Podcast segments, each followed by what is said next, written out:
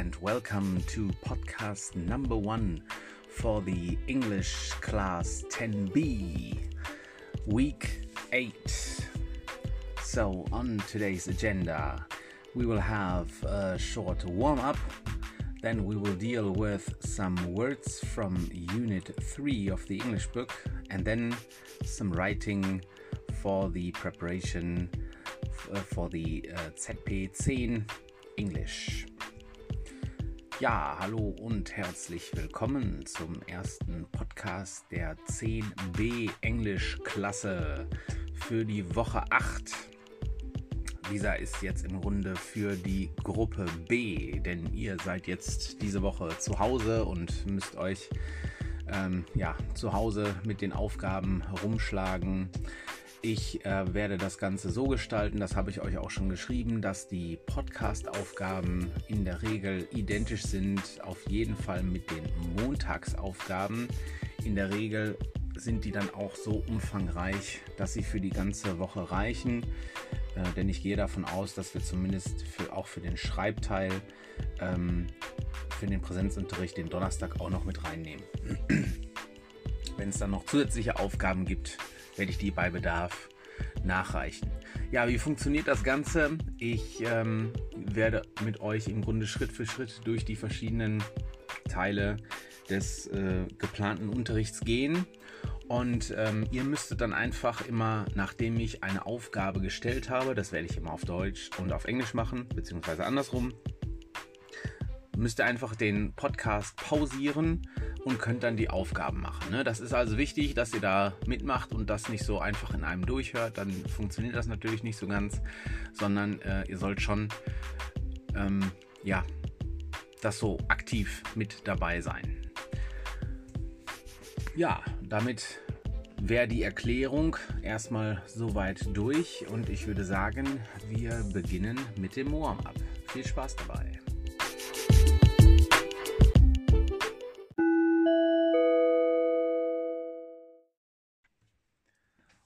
Right, as a warm up, I would like you to finish the following sentences.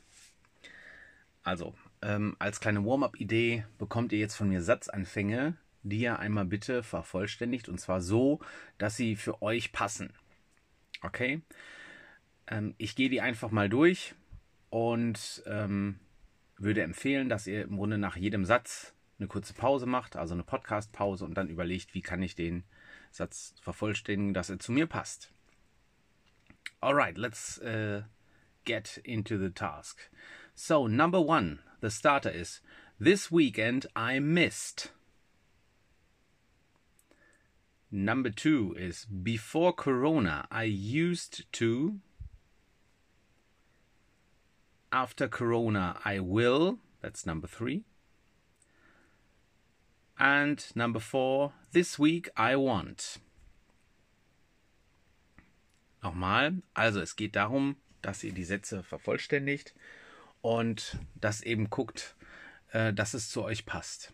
Nochmal, Number One, Nummer eins war This Weekend I missed. Was habt ihr dieses Wochenende vermisst oder was hat euch gefehlt?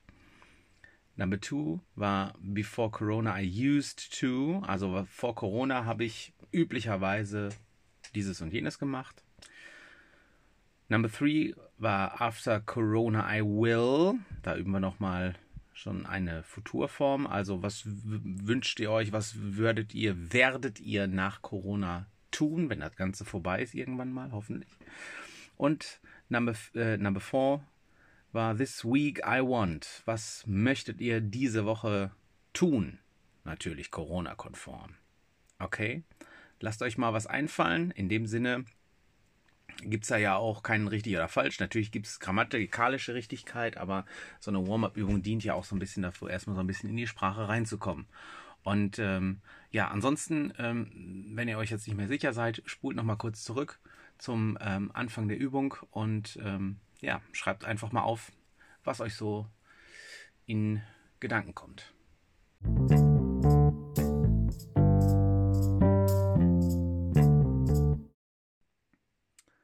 Right, so in the next step, we want to revise some words. And for that, please go to the Padlet and have a look at the column podcast words. There you can find a language action sheet which deals with words from Unit 3. And um, if you want to make this a real uh, efficient task, you start off without using the book. And if you uh, have some words here which you really do not get, then have a look at the book or check maybe a translator. Okay? Also wir starten jetzt im Grunde mit der Wortschatzaufgabe. Ähm, Im Padlet habe ich für euch hinterlegt ein äh, Language Action Sheet. Da müsst ihr Wörter eintragen und die beziehen sich alle auf die Unit 3. Wenn ihr das Ganze natürlich ganz effizient gestalten wollt, startet ihr im Grunde mit dieser Übung ohne Hilfsmittel. Und wenn ihr merkt, äh, ich komme da überhaupt nicht weiter oder es gibt bestimmte Wörter, da habe ich überhaupt keine Idee, dann nehmt ihr nochmal das Buch zu Rate und wenn das auch nicht hilft, dann schaut ihr nochmal ins Internet. Die Übung ist natürlich jetzt auch so ein bisschen das, was ihr daraus macht. Ne? Wenn ihr jetzt sagt, okay, ich schreibe einfach alles ab, dann habt ihr zwar die Liste voll, ihr habt aber natürlich nichts gelernt. Und ähm, ihr seid jetzt in Klasse 10, habt ihr auch, äh, sage ich mal, eine gewisse Vernünftigkeit oder Vernunft ähm, erreicht und wollt euch natürlich selber bestmöglichst auf die zentrale Prüfung vorbereiten. Und ich weiß nicht, ähm, diejenigen, die bei mir von vornherein Englisch haben, die kennen das. Äh, manchmal sind diese Words-Aufgaben in der ZP ein bisschen tricky. Ne? Da muss man schon so ein bisschen sprachlich auf Zack sein und deswegen seht es als Vorbereitung äh, für die für die zentrale Prüfung für so eine Words-Aufgabe. Geht da wirklich mal rein und äh, ja, Schaut mal, wie weit ihr kommt. Und wenn ihr einfach merkt, es gibt bestimmte Probleme, dann wisst ihr auch, woran ihr arbeiten müsst. Vielleicht noch eine kleine Ergänzung. Ihr findet oben immer so einen Überbegriff, also Definitions, Context, Have You Say, Pictures und so weiter. Das heißt, in der ersten Spalte geht es immer um Definition. Das heißt, äh, es wird definiert Topic, Problem, was ist das Wort? Oder die Activity of Buying and Selling. Ne? Also verkaufen und kaufen. Was ist da der Überbegriff? Ne? Zwei sind Wörter aus dem Kontext. Äh, drei, have you say, bezieht sich halt speziell darauf, wie kann ich meine Meinung äußern oder was ist da wichtig. Dann Pictures, da müsst ihr halt das schreiben, was im Bild zu sehen ist. Adjektive, was wir tun und German English, es ist im Grunde dieser ganz äh, klassische Fall Deutsch-Englisch. Ihr findet die Lösungen auch auf dem Padlet. Und deswegen nochmal meine Bitte, gestaltet das Ganze für euch so effektiv wie möglich. Ihr habt natürlich keine, ähm, ja, keinen Lerneffekt, wenn ihr euch äh, direkt die Lösung holt und das alles hinschreibt. Das bringt euch nicht weiter. Ich kann es nicht verhindern, aber äh, wie gesagt, ihr müsst nachher alle alleine durch diese ZP durch. Und wir wollen euch so gut wie möglich vorbereiten. Von daher nutzt diese Übung, beschäftigt euch mit dem Zettel. Das darf auch gerne länger dauern, den müsst ihr nicht in 10 Minuten fertig haben. Das darf auch mal 20 Minuten dauern, wenn man ein bisschen überlegt oder ein paar Hilfsmittel dabei nimmt. Und wenn es eine halbe Stunde dauert und ihr habt dann fast alle Wörter alleine gefunden oder vielleicht nur mit Hilfe des Buches, dann ist es doch auch super und dann kontrolliert ihr euch noch und dann ist doch wunderbar. Ihr habt ja die ganze Woche Zeit letztendlich für diese Übung und von daher nutzt das, was wir euch so an die Hand geben oder was ich jetzt an der Hand gebe. Und äh, ja, lange Rede, kurzer Sinn oder umgekehrt. Jetzt könnt ihr den Podcast pausieren und euch erstmal mit dem Language Action Sheet beschäftigen. Und wenn ihr damit fertig seid, dann äh, wartet ihr entweder bis zum nächsten Tag, wenn euch das für Englisch schon gereicht hat, oder ihr hört danach einfach weiter und äh, ja, hört dann, wie es weitergeht.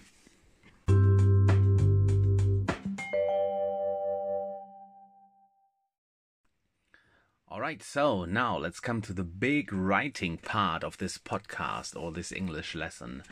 And uh, the basis for this writing is the text, the test of courage. You can find the text also on our Padlet under the column podcast writing. And of course, first thing you want to do with this text is to read the story from the beginning till the end. As always, when you have English texts, Please read them always from the beginning till the end. Do not stop at words you do not know. After reading, check if you understood the main ideas or what the text is about in general. And if you see that you are something missing or you're absolutely unsure, then check the words that you did not understand and then read the text again. All right. So, and uh, then after you read the text, you can do some tasks, which I will give you later. So, wir kommen jetzt zum ähm, Schreibteil in, dieser, in diesem Podcast oder in dieser Englischstunde. Und die Basis dafür ist der Te Text The Test of Courage. Findet ihr auch auf dem Padlet äh, unter der Rubrik Podcast Writing. Und den Text lest ihr euch einfach erst einmal durch. Und zwar so, dass ihr den wirklich von Anfang bis Ende durchlest, ohne an unbekannten Wörtern zu pausieren. Ganz häufig ist es so, dass Wörter, die auf den ersten Blick ähm, unklar sind, sich im Laufe des Lesens entweder selbst erklären oder ihr merkt, das Wort ist vielleicht doch nicht so wichtig, wie ich gedacht habe, oder ihr versteht, auch wenn ihr vielleicht nicht die äh, direkte Übersetzung ähm, dann kennt, ihr versteht trotzdem, was das Wort bedeutet. Ne? Lasst euch davon nicht aufhalten. Wenn ihr dann nach dem ersten Lesen gemerkt habt, ich habe vielleicht so viele Wörter nicht gekannt und nicht verstanden und es hat sich nicht geklärt, dass ich nicht weiß, was genau da passiert ist oder ich bin mir unsicher, was ist genau der Plot, was ist genau die Story, dann schaut ihr diese Wörter nach und ähm, dann lest ihr den Text noch einmal. Und wenn es sein muss, lest ihn vielleicht noch ein drittes Mal. Wichtig ist, dass ihr dann am Ende sicher seid, dass ihr wisst, was passiert ist, was ist die Story und dann könnt ihr nämlich auch damit arbeiten. Ja, und das wäre jetzt erstmal der erste Auftrag. Lest euch den Text durch und dann geht es gleich weiter mit den Aufgaben. Alright, so under the two parts of the text, so this is just one text divided into two parts because it was on two different pages and I had to scan it like this. Um, you can find the tasks. I would like you to work on tasks uh, 1, 2, and 3b. So that's very basically. Task number one is a describing task. That's very often the case in um, these ZP tasks, writing tasks. So in this case, describe the boys' reactions when waking up and how their relationship changes. So all the information you need, you can find it in the text. Okay, so this is more or less a task to check if you fully understood the plot and the content of the text. So, um, number two is explain how this change is shown by the language of the text. So, this is a very specific task focusing on language and the use of words in this text. So um, this kind of builds up on number one.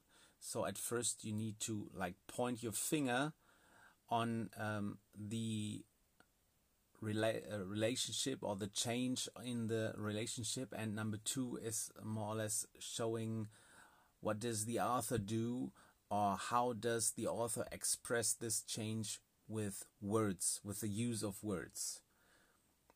Okay, so These are basically tasks number one and two. Kurz vielleicht nochmal auf Deutsch. Also, ähm, die erste Aufgabe ist eine beschreibende Aufgabe. Das heißt, hier findet ihr alles, was ihr braucht, eigentlich auch so in dem Text. Das ist eine typische Aufgabenstellung für die äh, ZP-Schreibaufgabe. Ähm, Im ersten Teil ist es häufig so, dass ihr wirklich Sachen aus dem Text nehmen könnt und zwar wird einfach nochmal überprüft, ob ihr wirklich so die, ähm, den Textinhalt, den Plot und so weiter verstanden habt. Von daher findet ihr alles, was ihr hier zur Beantwortung braucht, auch direkt so in dem Text. Ihr könnt das einfach dann äh, in ein paar Wörtern beschreiben, gerne auch vielleicht ein paar Zeilenangaben dazu machen, damit das Ganze noch ein bisschen deutlicher wird. Bei der Aufgabe 2, da fängt, das fängt jetzt schon mit dem Operator explain an. Also ihr sollt hier etwas er erklären. Und zwar sollt ihr hier erklären, wie diese ähm, Veränderung in der Beziehung zwischen den beiden Jungs ähm, in der Sprache dargestellt wird. Also welche Wörter benutzt der Autor, um eben diese Veränderung herauszustellen. Ne, somit gehören Aufgabe 1 und 2 auch so ein bisschen zusammen. Also im Grunde müsst ihr im, im ersten Teil, in der ersten Aufgabe, ja quasi mit dem Finger drauf zeigen und sagen, das und das und das ändert sich. Und im zweiten wird es dann so ein bisschen analytischer sozusagen. Da sollte gucken, okay, man sieht das auch, weil der Autor dann das und das schreibt. Oder er benutzt diese und jene Wörter, um herauszuarbeiten, in welche Richtung sich das Ganze geändert hat. Okay. Äh, meine Empfehlung an euch, äh, kümmert euch erstmal wirklich um diese ersten beiden Aufgaben und äh, lasst euch gerne dann Zeit mit der Aufgabe 3b, da sage ich gleich nochmal etwas zu. Also, wäre jetzt eigentlich wieder die Zeit, den Podcast zu pausieren und sich dann mit den Aufgaben auseinanderzusetzen und das Ganze ja zu Papier zu bringen. Ähm, vielleicht noch eine Sache, weil häufig gefragt wird, wie viele Wörter sollen wir denn schreiben? Ähm, das ist schwer zu beantworten. Ja, wichtig ist, dass ihr die Aufgabe beantwortet oder die Frage beantwortet. Wenn ihr das hinreichend gemacht habt, schaffen das einige vielleicht in 50 Wörtern, andere in 70, 80, 100. Das ist ganz unterschiedlich. Achtet vor allen Dingen darauf, was ist gesucht, was soll ich schreiben und dann schreibt er das. Und das sind, wie gesagt, bei manchen werden die Texte dann ein bisschen kürzer, aber inhaltlich ist alles super. Bei anderen werden die Texte ein bisschen länger, um den Inhalt rüberzubringen. Wichtig ist, dass ihr wisst, worüber ihr schreiben müsst. Okay, jetzt aber. Podcast-Pause und ran an die Aufgaben 1 und 2.